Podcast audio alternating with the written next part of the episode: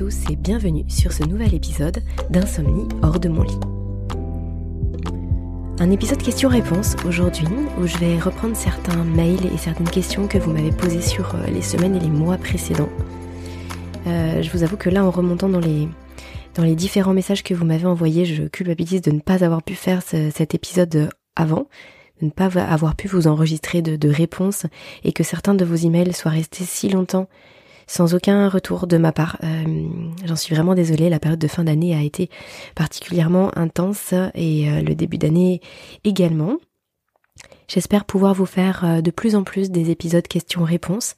L'année dernière, j'ai dû vous en faire peut-être trois et je vais essayer de là de le de le mettre à une fréquence peut-être de l'ordre de, de 1 par, par mois ou, tous les deux mois maximum pour justement pouvoir traiter bah, l'ensemble des messages que vous m'envoyez avec avec à chaque fois des problématiques euh, très très spécifiques et pour lesquelles bah, j'ai envie de pouvoir vous apporter des éléments de réponse. Parce que je n'arrive pas à répondre, je n'arrive plus aujourd'hui à répondre à, tout le monde.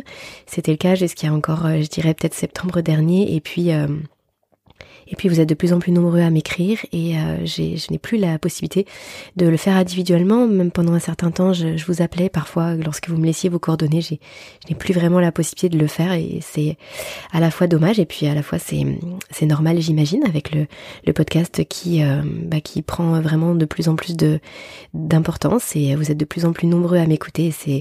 C'est vraiment très très euh, très très important euh, pour moi. C'est quelque chose qui me nourrit beaucoup. Je vous remercie vraiment de, votre écoute et des retours que vous me faites. Et en même temps, c'est quelque chose qui m'anime beaucoup parce que voilà, j'ai la sensation de pouvoir être utile et que finalement, bah, toutes ces années où j'étais en lutte contre mon sommeil, euh, en fait, sont enfin me permettre d'être la, naissance de, quelque chose d'autre. Hein. C'est quelque chose que je me dis depuis depuis la naissance du podcast il y a trois ans en arrière, de se dire que même dans les situations les plus difficiles, eh bien il peut quand même euh, naître des choses, il peut y avoir des graines qui sont là, invisibles, et ensuite qui poussent c'est bien sûr un message que j'ai envie de vous partager parce que possiblement que chacun et chacune dans vos vies, il y a euh, des choses comme ça qui peuvent émerger de situations très très difficiles. Ça dépend bah, de comment vous entretenez votre votre terreau, votre petit bout de terre, de ce que vous désirez aussi euh, faire et hum, de votre entourage. Et voilà, il y a beaucoup d'éléments bien sûr qui qui peuvent vous porter ou à l'inverse vous freiner. Mais en tout cas, j'avais envie de vous dire que c'était possible. Et justement, je vais démarrer par une question, enfin plutôt un email de Genola. À chaque fois, je vous lis l'email. Peut-être que j'accélérerai sur certaines parties ou peut-être que j'en sauterai. Mais l'idée, c'est que vous puissiez avoir vraiment le contenu principal et puis qu'on puisse s'en discuter systématiquement. Bonjour Aurélie, je vous suis depuis quelque temps déjà. Je trouve votre podcast très intéressant. Merci beaucoup. Dans mon cas, j'ai eu de véritables insomnies à partir de 2019. J'ai 35 ans, je suis maman de trois enfants et mariée. J'ai eu des hauts et des bas en sommeil, mais la plupart du temps, je rechutais. Je pense qu'à force de chercher le sommeil, j'ai aujourd'hui développé une anxiété et j'ai du mal à lâcher prise et donc à me laisser emporter par le sommeil. Alors que je le cherche. C'est étonnant, parfois je ne dors pas de la nuit, je suis épuisée, j'ai parfois l'impression de vivre mes derniers jours tellement cela me pèse.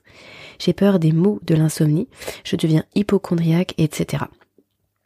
Bref, toute cette déferlante de choses qui font suite à l'insomnie de base alors que j'allais bien avant, je suis très nostalgique de mon passé. Je ne vois pas comment m'en sortir. Merci pour votre aide, bien à vous et belle continuation au podcast. Avant de démarrer, euh, comme je le dis systématiquement dans les questions-réponses, mais c'est important de le redire toujours, toujours, c'est le fait que tout ce que je vous partage sur le podcast, ce sont bien sûr des éléments généraux. Ce sont des informations générales. Ce sont des, des choses qui me viennent lorsque je vous lis, mais avec le très peu d'informations que j'ai sur vous, donc ça ne peut pas être exhaustif.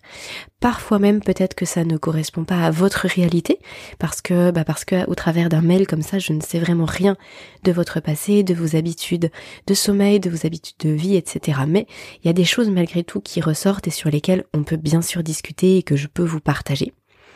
Euh, moi, je ne suis pas médecin, vous le savez.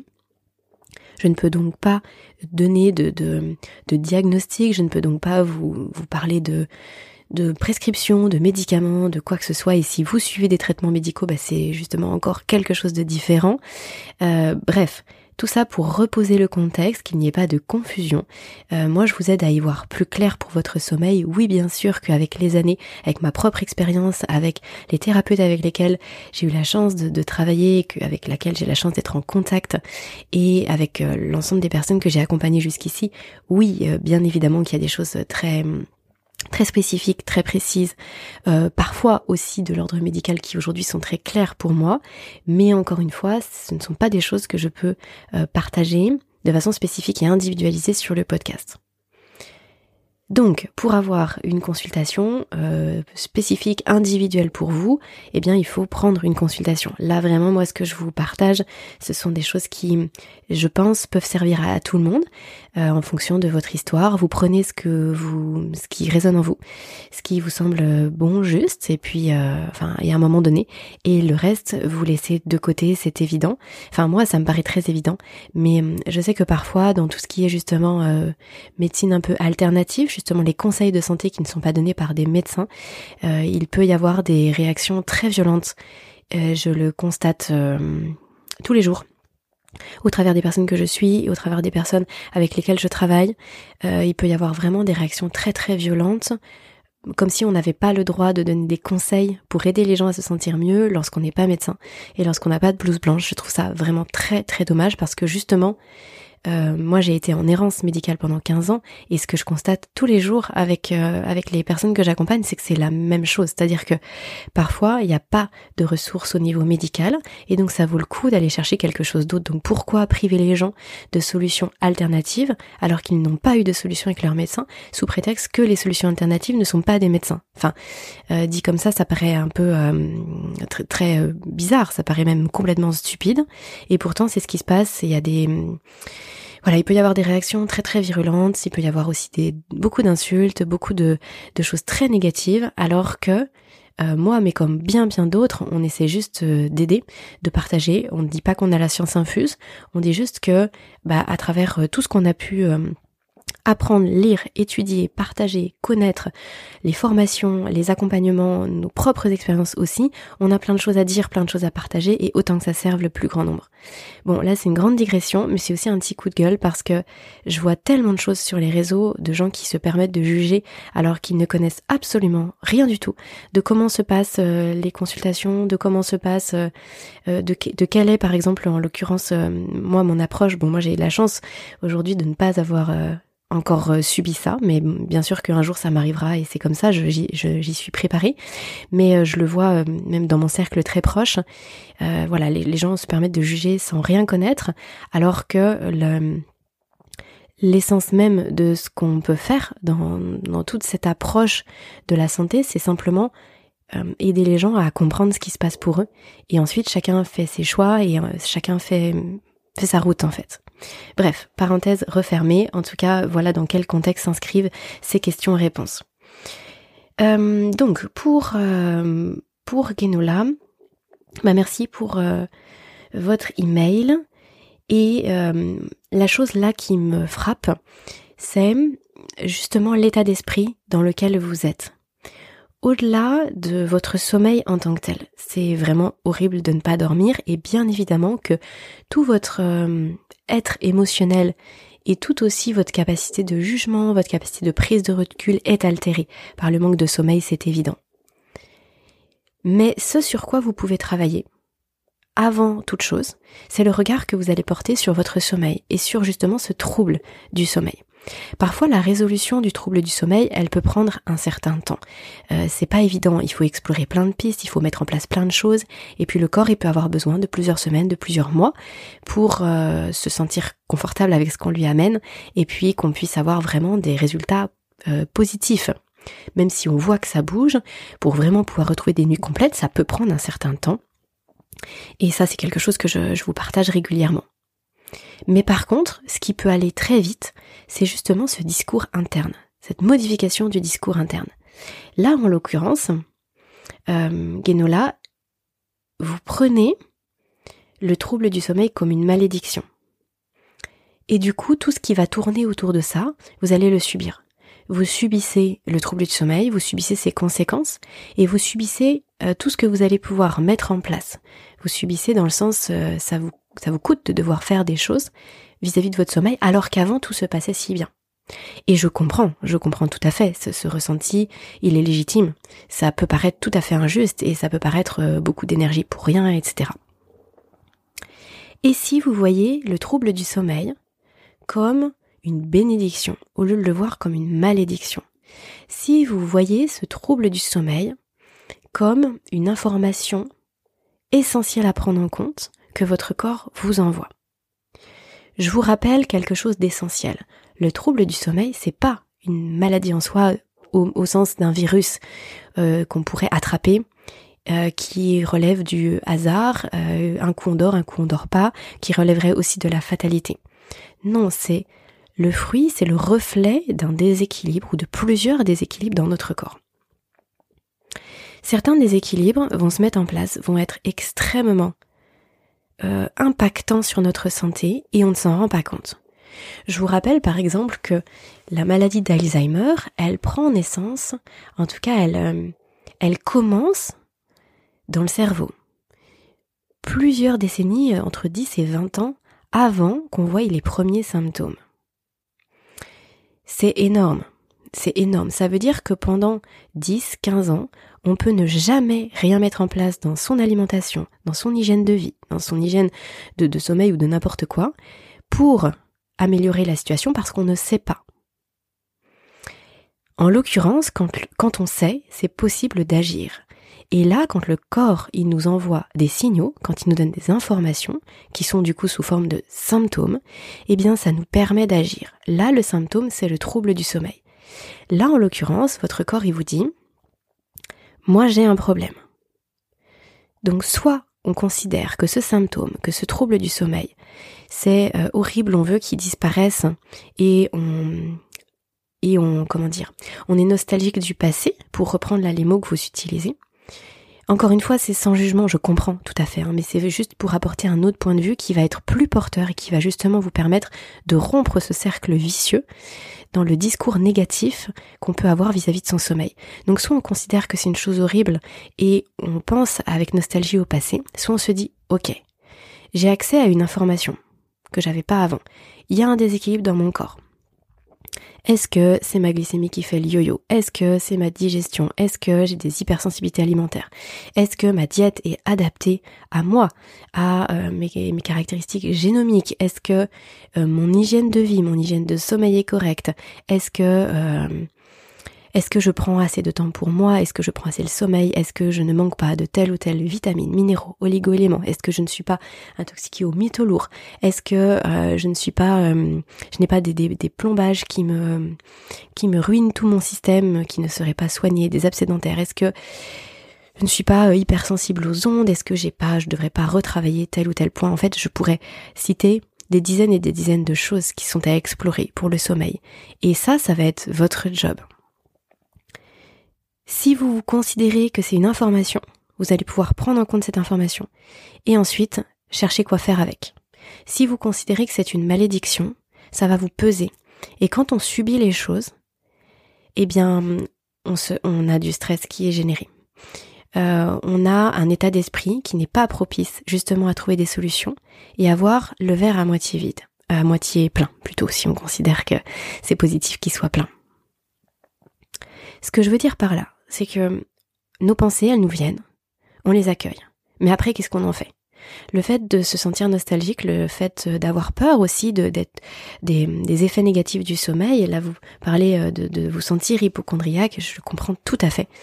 Mais le fait d'avoir peur de tout ça, quand on ressent, quand on pense, quand on a nos pensées qui vont dans ce sens, on peut accueillir. Et c'est tout à fait ok.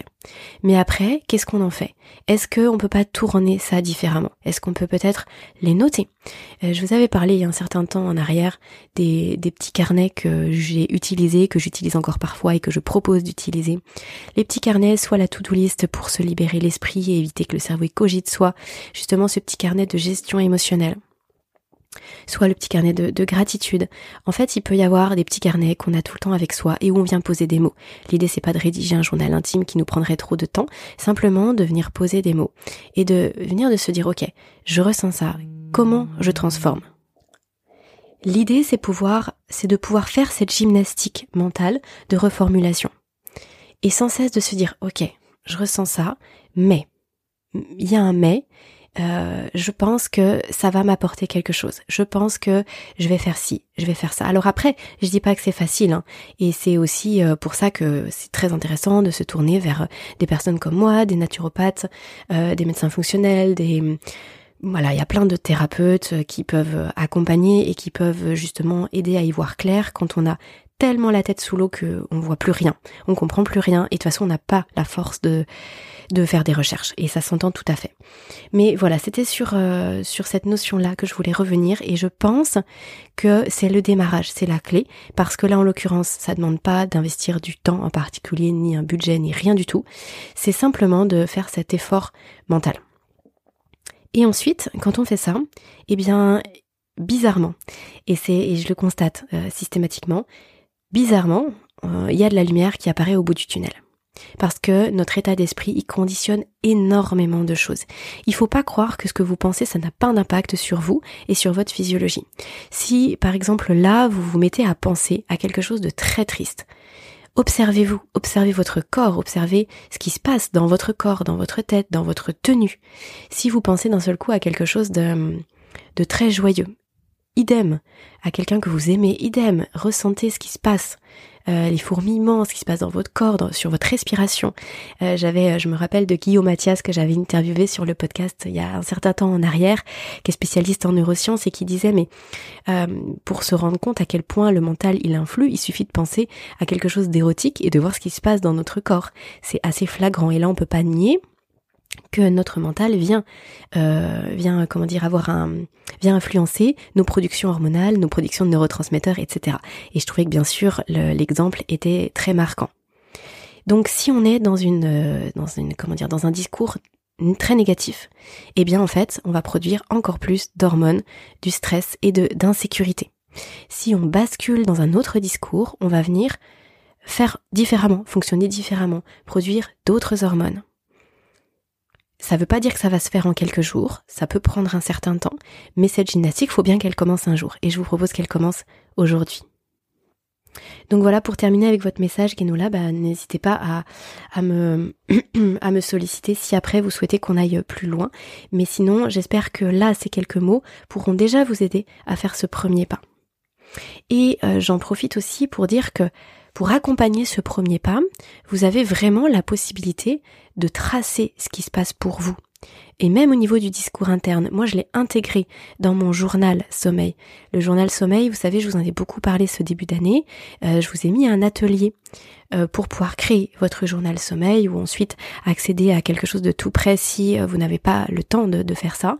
Mais en tout cas, vous avez toutes les clés pour faire le vôtre. Et bien sûr que il y a ce discours interne dans le journal sommeil. Il faut que ça figure. C'est important de, chaque jour se demander si on a fait cette gymnastique mentale, qu'est-ce que ça nous a apporté. Et quand on le voit tous les jours, eh bien on y pense tous les jours et on y pense pour le lendemain. Alors euh, l'idée c'est pas de s'auto-flageller si on n'a pas si on n'y a pas pensé une fois, bien sûr, hein, c'est évident, mais c'est simplement que dans notre tête, les schémas neuronaux, ils sont parfois très ancrés, ils sont longs à détourner. C'est un petit peu comme si vous aviez une autoroute qui est très fréquentée et à un moment donné vous décidez de, bloquer une partie de la route. Eh bien ça va être long pour que les automobilistes puissent savoir que cette route elle est bloquée et ensuite passer par toutes les petites voies secondaires jusqu'à ce que euh, bah, il n'y ait plus jamais personne qui passe par cette route-là le temps que ce soit connu que cette route elle est bloquée. Mais en attendant, ça prend du temps. Bah, c'est un petit peu la même chose, même si mon schéma est bien sûr très caricatural, ça peut vous donner une idée de ce qui se passe. Il faut que la, voie neuronale soit empruntée plusieurs fois, comme pour n'importe quel apprentissage, pour que euh, ça puisse être vraiment ancré. Donc utilisez-vous, euh, utilisez-vous, pas très français, euh, utilisez un, un support, servez-vous d'un support qui vous permet de le tracer et de ne pas vous laisser, comment dire, happer par le tourbillon de, de, la vie et du quotidien qui fait qu'on se retourne et il y a déjà une semaine qui s'est écoulée. Ensuite, un message de Karine. Bonjour Aurélie, j'ai bonsoir Aurélie. J'ai écouté avec attention votre récent podcast avec ImuPro, c'était très intéressant. Ayant depuis longtemps des problèmes d'insomnie et souffrant depuis encore plus longtemps de maux de ventre, j'étais très curieuse d'apprendre que des pistes inconnues, pour moi en tout cas, existent. Euh, d'autant que je m'interroge déjà sur mon alimentation par rapport à la digestion. Alors là, je, fais une pause. Euh, c'était évident que si vous avez des problèmes digestifs, ça, vient de votre alimentation. Ça, ça peut pas en être autrement. C'est-à-dire que soit ça vient de votre alimentation qui n'est pas adaptée, soit ça vient de votre alimentation avec euh, une fragilité de votre système digestif. Mais c'est toujours en lien avec votre alimentation. C'est-à-dire que soit ça vient des aliments, soit ça vient du rapport que votre corps il a avec les aliments. Mais c'est sûr que dans tous les cas, si vous avez des problèmes digestifs, et je précise, je vous rappelle, hein, on en a déjà beaucoup parlé, j'ai fait plusieurs épisodes sur le sujet, mais la digestion a un impact direct sur le sommeil. En tout cas, les troubles digestifs ont un impact direct sur le sommeil et créent des troubles. Toujours est-il, c'est que si vous avez des troubles digestifs de l'ordre de euh, vous, prenez euh, du poids alors que vous ne mangez que des haricots verts, euh, vous ne prenez pas de poids alors que vous mangez 5000 euh, calories par jour, vous avez de la constipation, de la diarrhée ou justement une alternance des deux, vous avez des ballonnements, un RGO, des douleurs, enfin je, je, pourrais encore en citer quelques-uns, mais oui, il faut forcément revoir votre alimentation. Ça c'est vraiment une valeur sûre. Alors, je continue. J'ai presque commencé à imaginer qu'enfin mes problèmes s'atténueraient nettement. Malheureusement, j'ai été très déçue et j'ai déchanté en découvrant le prix du test pour 270 aliments, plus de 500 euros. Dans le podcast, vous parlez du coût qui ne doit pas être un frein, mais à ce prix-là, malgré la remise de 17%, c'est inabordable. Je pense que je ne serai pas la seule à y renoncer pour cette raison et c'est regrettable. Alors quand vous, vous expliquez qu'il serait bien de le faire plusieurs fois, par exemple l'hiver et l'été, je vous laisse imaginer. Je tenais à vous en faire part. Euh, j'en profite également pour vous signaler que les liens vers les anciens podcasts ne fonctionnent pas. Et là encore, c'est dommage. Je pense que vous devriez les tester. Peut-être que le problème ne concerne pas tout le monde. Je souhaite une bonne soirée. Ok. Alors, merci Karine euh, pour euh, bah, toutes ces remarques qui sont qui, qui certes ne vont pas dans le dans, le sens de ce que je souhaiterais, mais qui sont de toute façon très constructives. Et il n'y a pas de souci pour moi de, recevoir tout ça. Et du coup, on va pouvoir en discuter. Alors je suis vraiment navrée que vous ayez été déçu et qu'effectivement cette notion de budget euh, soit un frein. Euh, plusieurs choses à dire. Déjà, les choses peuvent pas être gratuites. C'est-à-dire que là, à partir du moment où on fait des tests sanguins, où ça passe en laboratoire, il y a, des gens qui s'occupent de ça. Il y a des gens qui sont payés pour ça. Les réactifs pour les tests sont chers. Euh, ce ne sont pas des choses qui sont démocratisées dans la médecine actuelle.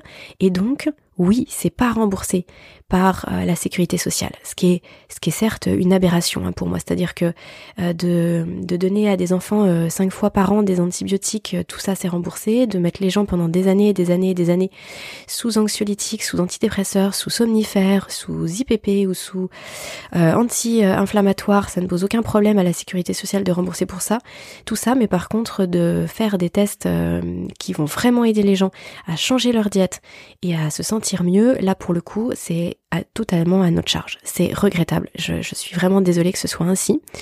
Euh, oui, j'ai l'impression que vous avez compris que j'étais un peu remontée aujourd'hui. C'est mon épisode coup de gueule. Euh, donc oui, c'est très regrettable. Et pour autant, là pour le coup, c'est comme ça. On va pas refaire le monde, en tout cas, euh, on peut essayer d'œuvrer pour que les choses changent, mais là, à l'heure actuelle, elles sont comme ça. Donc il faut faire avec. Et comme je le disais dans un épisode précédent, eh bien oui, parfois il faut faire des choix et il faut allouer son budget à des choses qui certes peuvent sembler coûteuses mais qui sont un vrai investissement pour l'avenir. Investir sur vous, investir sur votre santé. Il n'y a rien de plus précieux que votre santé. C'est si vous ne l'avez plus, il n'y a plus rien en fait. Donc oui, je, je répète, hein, mais euh, pour moi, ce ne sont pas des investissements inutiles, ce sont même des investissements essentiels. J'aimerais qu'il en soit autrement, qu'il puisse y avoir une part prise en charge, ne serait-ce que par les mutuelles ou autres, ça viendra peut-être. Mais aujourd'hui, bah, ça ne peut être que de votre budget. Alors ça peut nécessiter bah, de couper sur d'autres choses, de faire des choix qui sont différents. Mais là encore, c'est bah, si c'est pas le bon moment pour vous, c'est pas le bon moment pour vous. Et puis bah ça le sera peut-être plus tard. Maintenant, il y a quand même un petit bémol à, mettre, c'est que euh, de faire les 270 éléments, aliments, pardon, c'est pas forcément une nécessité. Vous pouvez commencer par, alors j'ai plus tout à fait en tête, mais ça doit être peut-être 90. Alors les 42 pour moi c'est trop juste. Je pense que 42 vous passez à côté de certaines choses qui sont dans votre assiette au quotidien.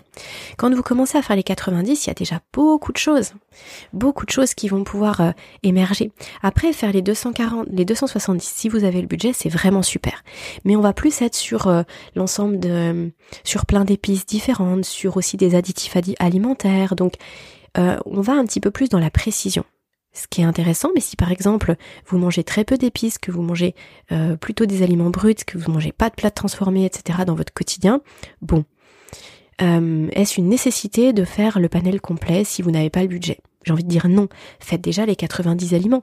Ce sont les choses que vous retrouvez 95% du temps dans votre assiette ça va déjà beaucoup vous éclairer. Et ensuite, du coup, sur euh, ce, prix-là, euh, oui, effectivement, bah, 17%, ça vous fait déjà 17 euh, euros en moins. donc ça fait, c'est quelque chose qui est qui n'est pas négligeable. Hein. Souvent, les, codes promo, les pourcentages, vous allez être sur du 5%, sur du 10%. Là, je trouve que c'est vraiment un vrai geste qu'ils ont fait. Je vous rappelle à ce titre que moi je suis pas du tout sponsorisée pour parler du Pro, hein. je suis pas euh, du tout payée pour ça. Moi sur les là les 17% c'est vraiment euh, pour vous à 3000%. Moi je touche absolument aucune commission, je n'ai vraiment aucun intérêt à, promouvoir Pro. Si je le fais c'est parce que vraiment j'y crois, que je pense que ça peut vous changer la vie. Ça c'est quelque chose que vraiment je, tiens à souligner. Et du coup bah les 17% euh, c'est c'est oui c'est déjà quelque chose de de substantiel lorsque on veut faire quelque chose et que bah, l'argent est compté. Maintenant, euh, le fait de le faire plusieurs fois par an, non, c'est pas du tout une obligation. Et d'ailleurs, de mémoire, c'est vraiment ce que euh, Marcel et Camille nous ont expliqué dans le podcast. Moi, je l'ai fait. Moi, je l'ai fait parce que c'était mon choix. C'était, euh, j'ai décidé depuis longtemps maintenant d'investir euh, mon argent dans ma santé. Euh, ça me dérange pas d'être habillée euh, presque tous les jours de la même façon. Je caricature, mais ça me dérange pas de, ne pas faire un, un, réassort de ma penderie tous les deux matins et l'ensemble de mon argent aujourd'hui qui n'est pas alloué à ma vie quotidienne, eh bien, va dans la santé parce que j'ai un, une, envie, une passion et j'ai un besoin d'explorer pour ensuite justement vous le partager et pour euh, vous aider le mieux possible. Donc moi, oui, je l'ai fait à plusieurs reprises et du coup, bah, c'était intéressant de le faire en hiver, de le faire en été. C'était intéressant de voir les évolutions euh, de le faire auprès de plusieurs laboratoires, etc. Mais comme Marcel et Camille d'ImuPro vous l'ont dit, en fait on le fait une fois et ensuite non seulement on est beaucoup plus connecté à ce qui se passe dans notre corps, donc il plein de choses qu'on va ressentir après sans avoir besoin de faire le test. Et puis à partir du moment où on fait les évictions, où on suit le petit protocole qui est proposé, et que qu'on se sent mieux, il n'y a aucune raison de le faire euh, dix fois dans sa vie. Euh, si après par curiosité vous voulez le refaire un an ou deux ans ou dix ans après, oui, vous pouvez si vous avez la, possibilité de le faire, mais ça vous aura déjà aidé à un moment donné. Donc à, vous de voir. Oui, j'entends que ça peut être un frein pour certaines personnes, et je sais qu'il y a plein de plein de personnes euh, parmi vous qui vont trouver ça très intéressant, qui ne le feront pas parce que parce qu'il y a une friction aussi pour faire la démarche, pour aller commander le kit, pour aller faire la prise de sang. Et il y a aussi certaines personnes qui vont trouver que c'est pas abordable, et puis euh, il y a certaines personnes qui qui vont faire le test et qui vont aller plus loin. Et c'est normal et c'est ok. Moi, je vous partage des choses, et après chacun fait comme il peut, comme il veut, et et selon là où il en est. Donc merci de m'avoir fait part de ça. J'espère que ma réponse bah, pourra vous éclairer par rapport à ce qui euh, à, l'essence même de mon message. Maintenant, quant au lien qui ne fonctionnerait pas, alors oui, je suis allée voir et vraiment je m'en excuse. En fait, ça ne fonctionne pas sur YouTube. Je n'ai aucune idée de pourquoi. Euh, ça fonctionne sur les, podcasts et j'ai demandé à, mon entourage de faire le test aussi. Euh, sur les plateformes d'écoute, ça fonctionne, les liens fonctionnent, mais pas sur YouTube. Lorsque le transfert se fait, visiblement, euh, il peut y avoir des bugs. Je vais bien sûr euh, m'atteler à résoudre ce problème-là. Euh, parce que bah, c'est très difficile d'aller vérifier sur, je pense qu'il doit y avoir à peu près 10 ou 12 plateformes, si je dis pas de bêtises, sur lesquelles est, rediffusé le podcast systématiquement. Donc c'est vrai que je ne vais pas consulter chacune, chacun des épisodes sur chacune des plateformes. Je multidiffuse et puis parfois il peut y avoir des bugs. Merci de m'en informer. après je sentais que c'était dans le message quelque chose de voilà, qui vous avait gêné. Après, vous avez quand même le nom complet de l'épisode et puis bah vous pouvez aussi aller rechercher. Moi je mets ça pour vous simplifier la vie, mais c'est vrai que si vous êtes intéressé par le sujet, vous pouvez aussi aller rechercher euh, bah, l'épisode correspondant et euh, enfin dans la liste des épisodes quoi. Je pense que c'est une démarche qui est possible également. Voilà euh, Karine, j'espère que mon ma réponse vous aura éclairé. Ensuite, Inès qui me dit je n'arrive pas à accéder au lien pour obtenir euh, le guide sur les ruminations mentales. Celui-ci est-il encore accessible? Merci pour votre chaîne, j'ai découvert récemment, ça m'aide beaucoup à avancer dans mes problèmes d'insomnie. C'est la première fois d'avoir vraiment l'impression de pouvoir avancer sur cette question. Merci beaucoup Inès, merci pour ce retour. C'est précieux, tous vos retours sont vraiment très précieux, merci beaucoup. Pour le guide sur les ruminations mentales, si vous le, si vous souhaitez obtenir ce guide-là, euh, n'hésitez pas à m'écrire, je vous enverrai le lien. Aujourd'hui, euh, il est à 7 euros. Alors au tout début, je l'avais fait gratuit ce guide, et puis ensuite je l'avais retravaillé, je l'avais euh, fait voilà pour euh, quelque chose d'un petit peu plus euh, complet, sophistiqué, agréable, avec des visuels, etc. Et du coup, je l'avais mis à 7 euros. Euh, c'est franchement pas grand chose, c'était juste une petite participation pour aussi, bah voilà, ça, ça permet de, soutenir mon travail. Donc sur les tout premiers épisodes, peut-être que ça, voilà, vous, vous avez encore, enfin, c'était pas indiqué qu'il était à 7 euros et que vous pouviez l'obtenir. Peut-être que c'est indiqué que vous pouviez l'obtenir gratuitement. C'est plus le cas aujourd'hui. Donc je le, je le propose encore. Euh, il y a encore euh, des, personnes très régulièrement qui l'achètent, ce guide-là. Mais j'en profite pour vous dire que je vais le retravailler en vidéo et que c'est quelque chose que vous verrez évoluer dans les semaines ou les mois à venir en fonction du, temps que je vais avoir là prochainement. Euh, et puis que je mettrai aussi des exercices à faire en fait où je vais moi-même me filmer en train de faire des exercices pour que ça puisse être quelque chose de plus facile pour le passage à l'action justement et que vous puissiez suivre ces différents exercices avec moi. Donc bref, toujours est-il, c'est que oui, euh, du coup la Inès, je vais vous envoyer le lien et vous pourrez bah, l'acheter si vous le souhaitez. Et euh, d'ici euh, quelques mois, rendez-vous sur euh, la, vidéo qui reprendra toute cette notion des ruminations mentales qui pour moi est vraiment quelque chose de très très important et c'est quelque chose qui revient systématiquement hein, dans vos retours bien évidemment et que je souhaite développer encore un peu plus. Je prends un autre email. J'ai un long message de Joe je sais pas si je vais pouvoir tout le, lire complètement, il est assez long. Bon, mais en tout cas, c'est quelque chose de, très intéressant. C'est un sujet qu'on a peu évoqué jusqu'à maintenant. Au sujet de la, de vessie, de l'envie d'aller aux toilettes. Et là, Jo nous faisait part de, enfin, me faisait part du coup que je vous transmets, euh, me faisait part de son expérience du, du fait de remuscler le périnée. Alors bonjour Aurélie, déjà je tiens à te remercier pour tous tes partages. Je suis insomniaque depuis mes 17 ans, aujourd'hui 36 ans. J'ai testé énormément de choses pour mes problèmes d'insomnie sans succès, mais j'approuve, totalement ton approche plus globale. Euh, cependant, depuis bientôt un mois, je me muscle le périnée, contraction. Alors bon après, tu me détailles. Et depuis, je suis passée de 10 réveils par nuit à 1 voire 2 réveils grand max. En fait, quand je me réveille la nuit, ça me fait comme une gêne au niveau de la vessie qui m'empêche de me rendormir si je ne vais pas aux toilettes. Mais quand j'y vais, euh, je ne pisse presque rien, quelques gouttes. J'arrête de boire, de boire après 16 heures.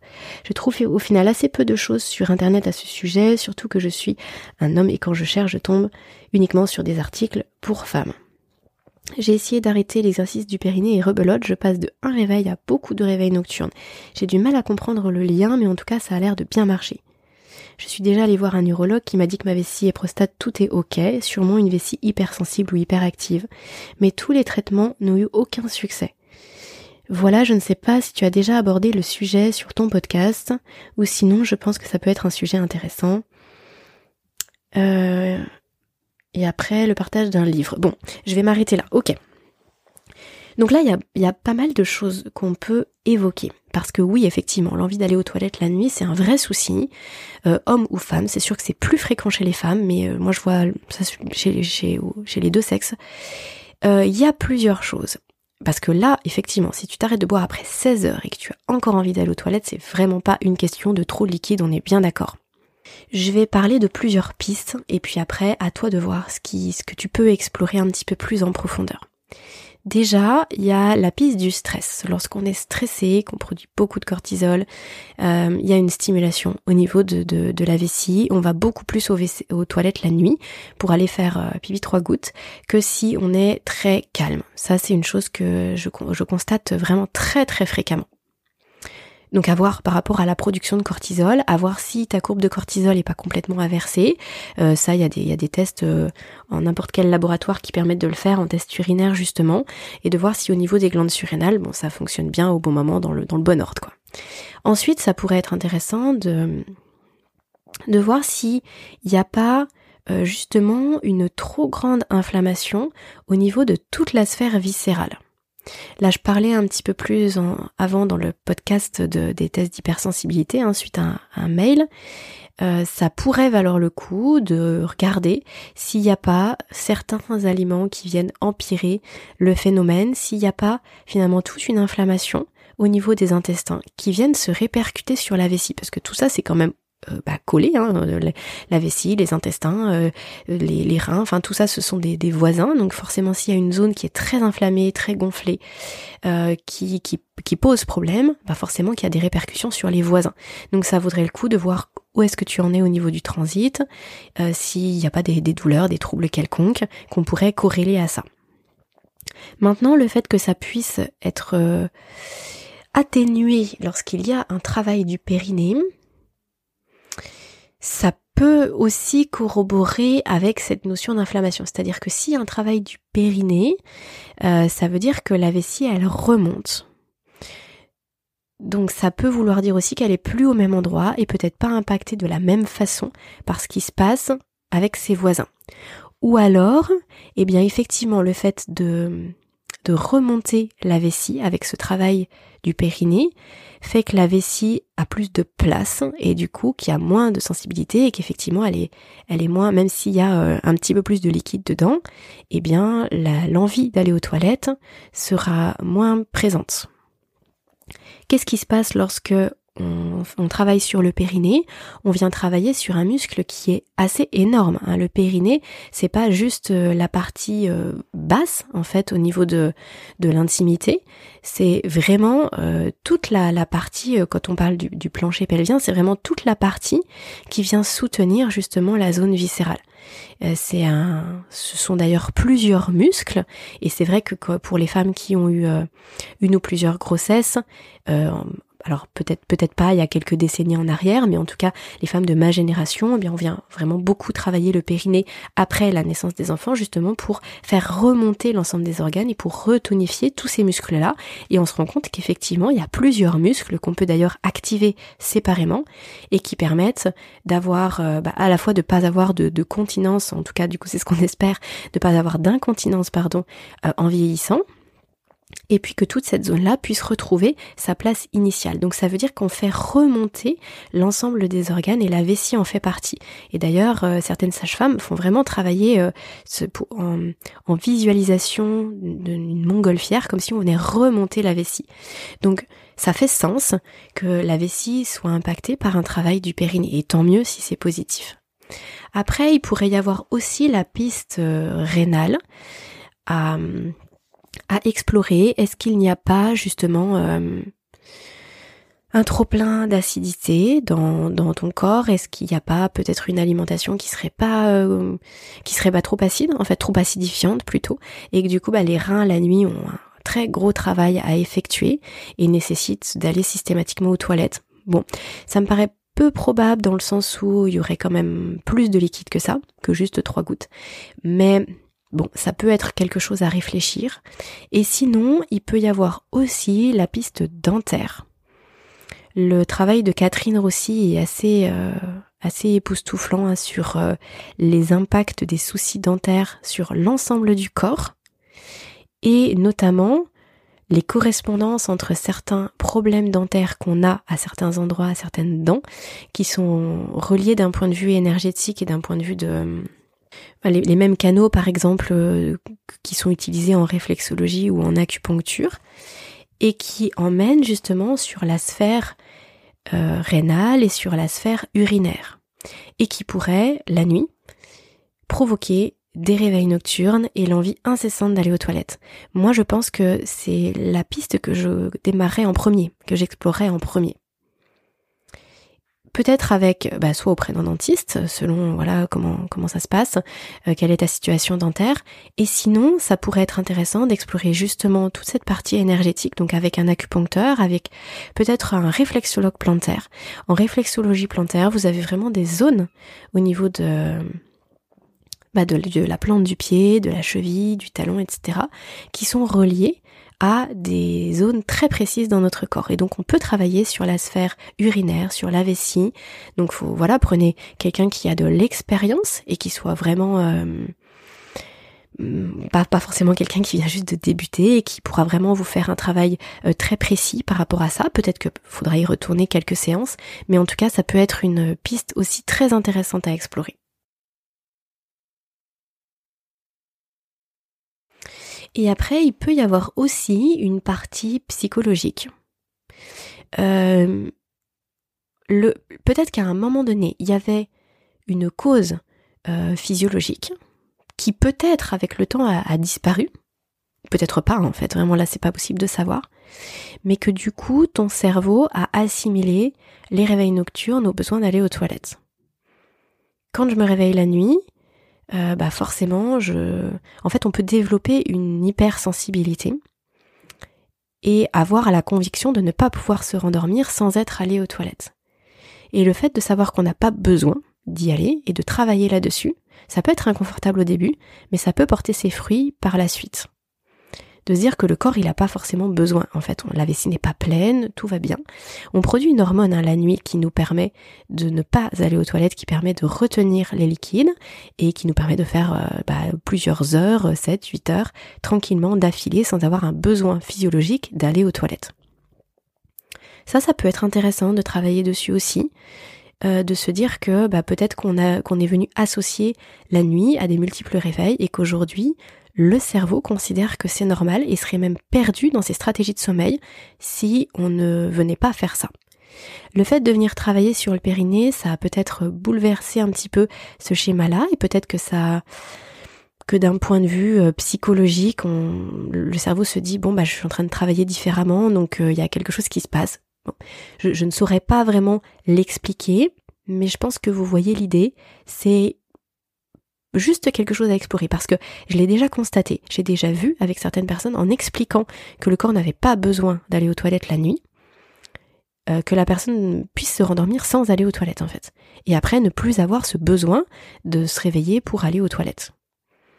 Donc ça peut arriver, à réfléchir. Je vais m'arrêter là pour aujourd'hui par rapport aux différentes questions. Il y en a d'autres, je referai une session de questions-réponses. Je sais qu'il y en a aussi sur Instagram. Si vous avez comme ça envie de partager des choses, n'hésitez pas. Euh, si vous avez envie de me contacter et pour le coup que je ne fasse pas de réponse sur le podcast et que ça reste confidentiel, n'hésitez pas à me le signaler aussi. Pour le coup, peut-être que ma réponse prendra un tout petit peu plus de temps le temps que je puisse traiter les différents emails, mais en tout cas, je vous répondrai à vous uniquement en privé. Si vous souhaitez visionner l'atelier pour créer votre journal sommeil, vous avez le lien dans la description. Si vous souhaitez m'écrire, vous avez mon adresse mail dans la description. Vous avez aussi le lien du compte Instagram d'Insomnie hors de mon lit qui, euh, qui est animé grâce à Constance que je remercie à nouveau parce que c'est vrai que c'est un vrai temps d'être sur les réseaux et elle m'aide beaucoup. Et enfin, comme toujours, si vous avez envie de soutenir mon travail, n'oubliez pas que vous pouvez le faire à la fois en partageant, à la fois en notant ou en commentant et en, relayant ce podcast tout simplement à des personnes qui en auraient besoin. Je vous remercie, je vous souhaite à tous une très belle journée, à bientôt sur le podcast et d'ici là, prenez bien soin de vous.